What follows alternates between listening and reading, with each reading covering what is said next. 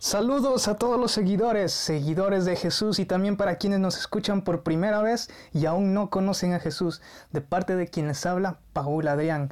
Doy gracias a Dios por esta oportunidad de aprender y compartirles este mensaje lleno de palabras de vida. Y gracias a ustedes por unirse para aprender, crecer y compartir. En el podcast anterior les di una rápida introducción de esta breve serie titulada Dios al descubierto. Si quieres saber el motivo de esta serie, puedes escuchar el podcast anterior. Iniciemos con este primer episodio y empecemos pensando en algo que hoy en día es muy común. ¿Ustedes alguna vez se sintieron decepcionados o fueron estafados por algún producto como zapatos, ropa, celulares, relojes, que ustedes creyeron que era de marca, pero resultó que era falsificado? Supongo que a la mayoría le habrá pasado. A mí me pasó con un reloj de una marca muy conocida que me regalaron antes de empezar la universidad. Ya decía yo que, que, era demasiado para que me regalen algo así. Yo estaba muy contento con ese reloj que era de un plateado brillante, con muchos detalles, pesado y se me veía galante. Creo que, que el reloj era tan bonito que me quedaba bien a mí, pero yo no le quedaba al reloj. Es más, ni bien me lo, me lo dieron, lo guardé por meses para que no se me rayara y lo usara en el momento ideal. Llegó a la universidad y me lo puse, pero no pasaron muchos días y comenzó a desbaratarse. Se le salió la corona o el botón de ajuste de hora, se le salía la, pulsera, se despegó la rueda que, que viene adelante, no sé cómo se llama, que se puede usar como un cronómetro. Bueno, en fin, se hizo un desastre. Lo llevé a un relojero a que lo revisara y pues resultó ser una réplica, un reloj de marca falsificada. Eso pasó porque yo no conocía nada sobre relojes de marca, no sabía qué características tienen para, para diferenciarlos de las réplicas. Por eso es importante que conozcamos bien sobre el producto de marca que queremos comprar, para que sepamos diferenciarlo con uno falso y no nos estafen. Ahora, yo les pregunto lo siguiente, independientemente de si son o no cristianos. ¿Quién es Dios? ¿Quién es el Dios de los cristianos? ¿Qué características tiene? ¿Qué personalidad tiene? ¿Crees que realmente conoces a Dios? ¿Creíste ilusionadamente algo bueno de Dios pero después te sentiste decepcionado? ¿Crees que te han vendido una mala imagen de Dios? ¿Será que en, eh, que en lugar de conocer a Dios, conoces o te hicieron conocer a una réplica, a un Dios falsificado? Este episodio se titula el Dios falsificado. Vamos a conocer quién realmente es Dios como nos muestra la Biblia, sus características, sus atributos y más. Empecemos. Normalmente cuando comenzamos a, a, conocer a Dios no tenemos una idea clara de cómo es Él, qué rasgos tiene, cómo se comporta, de dónde viene y así. La cultura, el arte, la literatura, los medios de comunicación, el Internet o las mismas denominaciones cristianas que existen alguna vez habrán difundido cómo es Dios entre lo que dice la Biblia y su imaginación. Y quizás de ahí nos quedó que, por ejemplo, Dios es una, una especie de anciano espiritual con barba blanca, de piel resplandeciente blanca, que está en un trono de oro, en medio de nubes mirando a través de ellas la tierra y a los seres humanos. Asimismo, la misma religión nos ha vendido una imagen errónea de Dios. Quizá al principio empezamos a conocer a Dios porque nos dijeron que tendríamos paz, amor, salvación.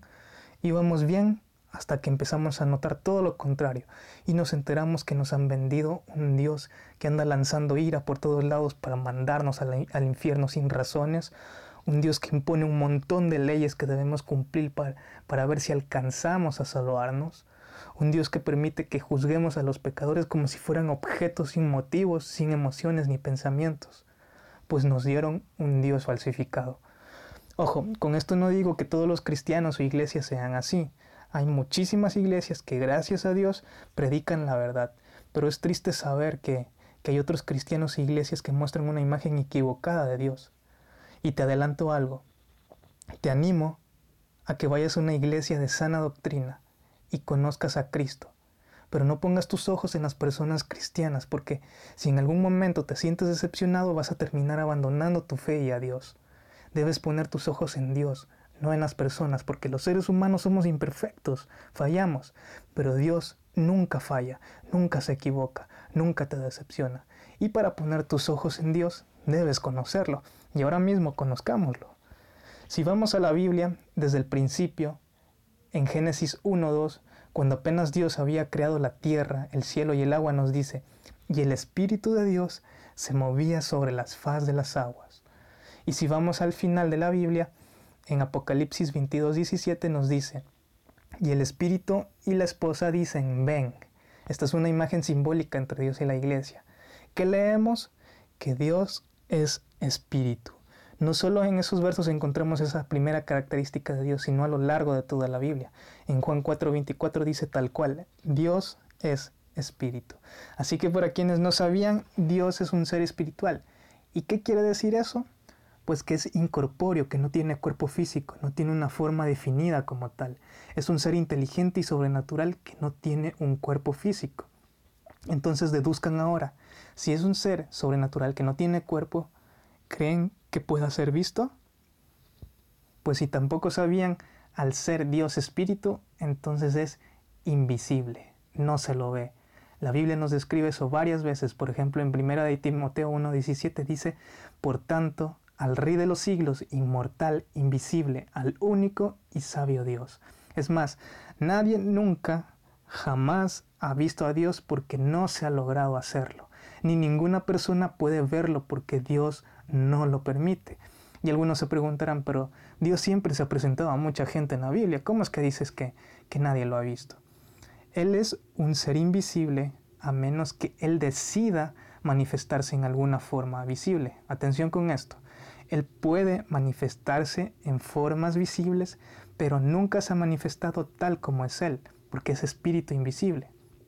Por ejemplo, Él se ha manifestado en forma de columnas de fuego, de ángeles, de eventos de la naturaleza como truenos, temblores, vientos apacibles. A esto se le conoce como teofanías, pero nunca se ha presentado tal y como es Él. Esto lo encontramos en algunos pasajes bíblicos. En Éxodo 33:20 dice que Dios le dijo a Moisés, no podrás ver mi rostro porque no me verá hombre y vivirá. O en Juan 1.18 dice, a Dios nadie le vio jamás. Y uno se pregunta, bien, Dios es espíritu y es invisible y ha tomado formas visibles, pero ¿por qué no se revela tal y como es Él? Para responder eso, primero conozcamos algunas características más de Dios. Dios es omnipresente, es decir, que Él está presente en todo lugar, no solo en espacio, también en tiempo. Como Él es espíritu, Él puede estar en todo lugar al mismo tiempo. La Biblia no lo dice literalmente, pero sí da descripciones al respecto. Por ejemplo, Salomón reconoció eso cuando dijo, He aquí que los cielos, los cielos de los cielos, no te pueden contener. Esto está en Primera de Reyes 8:27. Siguiente, también Dios es omnisciente, es decir, que Él lo conoce todo, tiene un conocimiento infinito, conoce nuestros pensamientos, acciones, intenciones, incluso el futuro. Job confesó, yo conozco que todo lo puedes y que no hay pensamiento que se esconda de ti. Esto está en Job 42.2. También Dios es omnipotente, es decir, es todopoderoso, tiene el poder de todo lo que existe. En Génesis 17.1 podemos leer que Dios se le apareció a Abraham y le dijo, yo soy el Dios todopoderoso. Y sus acciones en la Biblia mismo nos muestran ese poder. Hasta aquí sabemos ya que Dios está en todo lugar, tiene todo el conocimiento y tiene todo el poder. Y esto significa que es el único ser con tales características. Son atributos que solo Dios los tiene y, la Biblia no identifica ningún otro ser que sean capaces de ser así. Por eso primera de Timoteo 6:15 describe a Dios como el bienaventurado y solo soberano, rey de reyes y señor de señores. Entonces empiecen a entender lo impresionante que es Dios. Es un ser único de una magnitud increíble.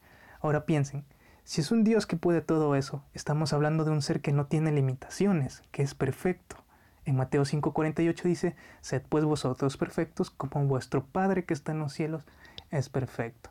Y ahora piensen, si es perfecto, entonces Él sería inmortal. Pues así es. Dios es eterno, perdura para siempre. Antes leímos en 1 de Timoteo 1:17 que dice, por tanto, al Rey de los siglos, inmortal.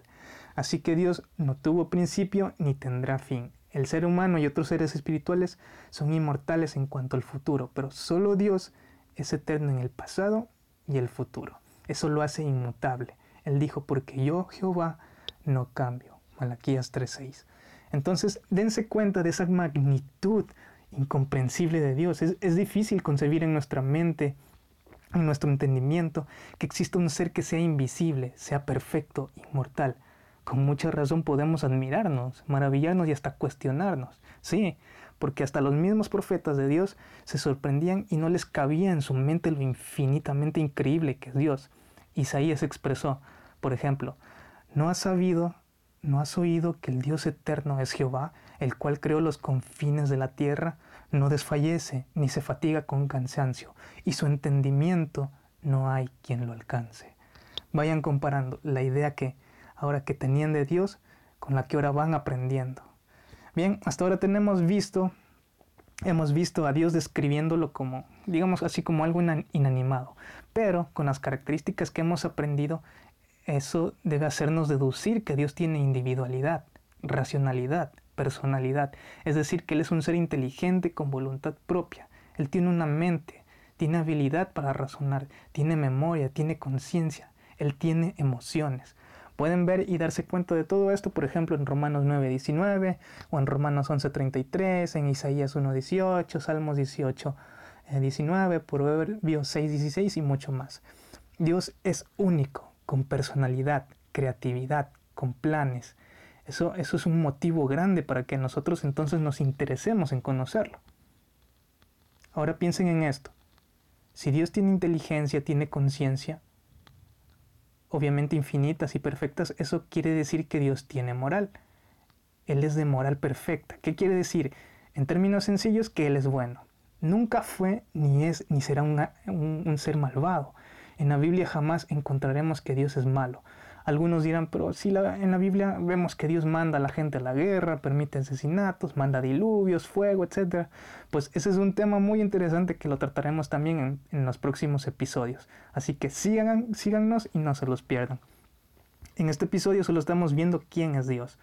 Continuando, Dios es perfectamente bueno. Tiene atributos morales. A lo largo de la Biblia podemos leer que Él es luz, benignidad, rectitud, bondad, fidelidad, verdad, santidad, justicia, gracia, amor. En primera de Juan 4.8 nos dice que Dios es amor. Esa es la esencia de Dios, es su misma naturaleza. Es más, muchas otras cualidades y atributos provienen de su amor, pero no significa que un atributo es más que otro. Estos atributos morales de Dios no son contradictorios, sino que obran en armonía, en equilibrio. ¿Cómo es posible eso? Pues en los siguientes episodios también lo veremos.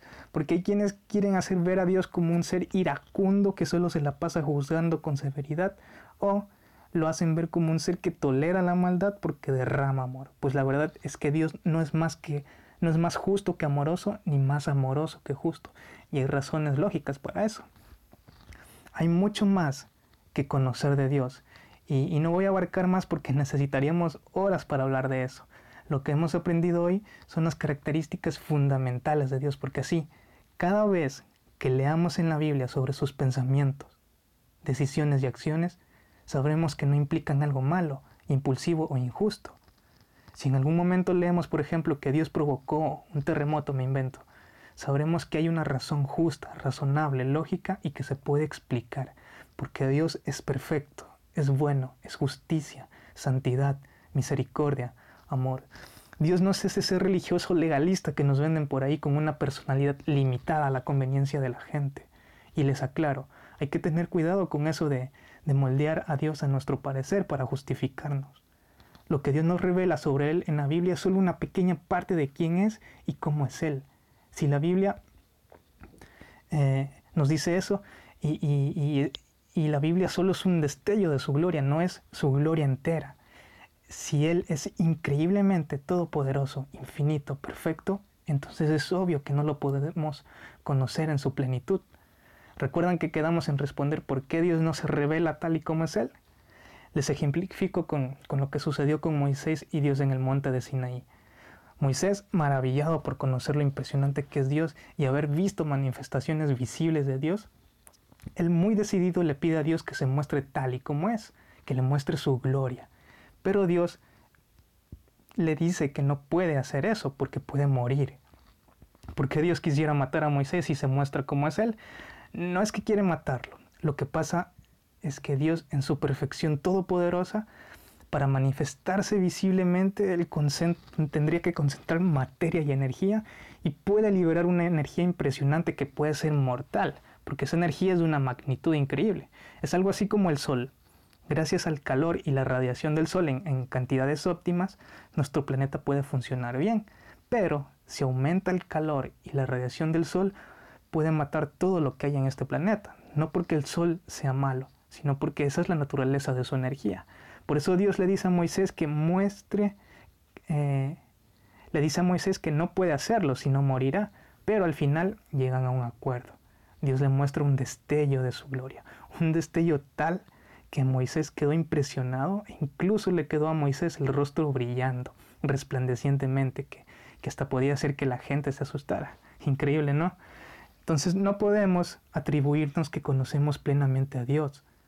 Todo lo que hemos aprendido en este podcast no agota los atributos de Dios, hay muchísimo que conocer. Las referencias bíblicas que les di son ejemplos que lo describen, pero en realidad toda la Biblia está describiendo a Dios. Dios es trascendente, y ningún humano le puede comprender plenamente. Por eso en Isaías 55 del 8 al 9 dice, porque mis pensamientos, esto lo dice Dios, porque mis pensamientos no son vuestros pensamientos, ni vuestros caminos mis caminos. Como son más altos los cielos que la tierra, así son mis caminos más altos que vuestros caminos, y mis pensamientos más que vuestros pensamientos. Increíble. O Pablo, a pesar de que él fue un gran estudioso, expresó en Romanos 11:33, Oh profundidad de las riquezas de la sabiduría y de la ciencia de Dios. Cuán insondables son sus juicios e inescrutables sus caminos, porque ¿quién entendió la mente del Señor o quién fue su consejero? Por eso cada día estamos invitados a conocerlo porque con lo que nos muestra la Biblia, con las experiencias personales que tenemos con Él y con la promesa de la salvación y la eternidad, es muchísimo que hay que conocer de Él y quedarnos maravillados. Así que si tenías ciertas ideas o conceptos de Dios diferentes a cómo los describe la Biblia, y esto te animó, te sorprendió y te ayudó a descubrir los atributos fundamentales de Dios, puedes dejar tus comentarios y seguir conociéndolo en los siguientes episodios. Desecha, desecha ese Dios falsificado con el que te estafaron. Y ahora que ya sabes mejor quién es Dios, búscalo, al verdadero, al único, al original, y verás que jamás jamás te decepcionará. En el siguiente podcast seguiremos aprendiendo de Dios, pero enfocado en el origen del mal en el mundo. ¿Es cierto que Dios es el responsable de que exista el mal? ¿Dios sabía que los seres espirituales que creó lo traicionarían? ¿El origen de Satanás fue culpa de Dios? Pues les invito a explorar este tema en el segundo episodio para poner a Dios al descubierto. Abrazos y bendiciones de todo corazón al servicio de ustedes. Paul Adrián. Adiós.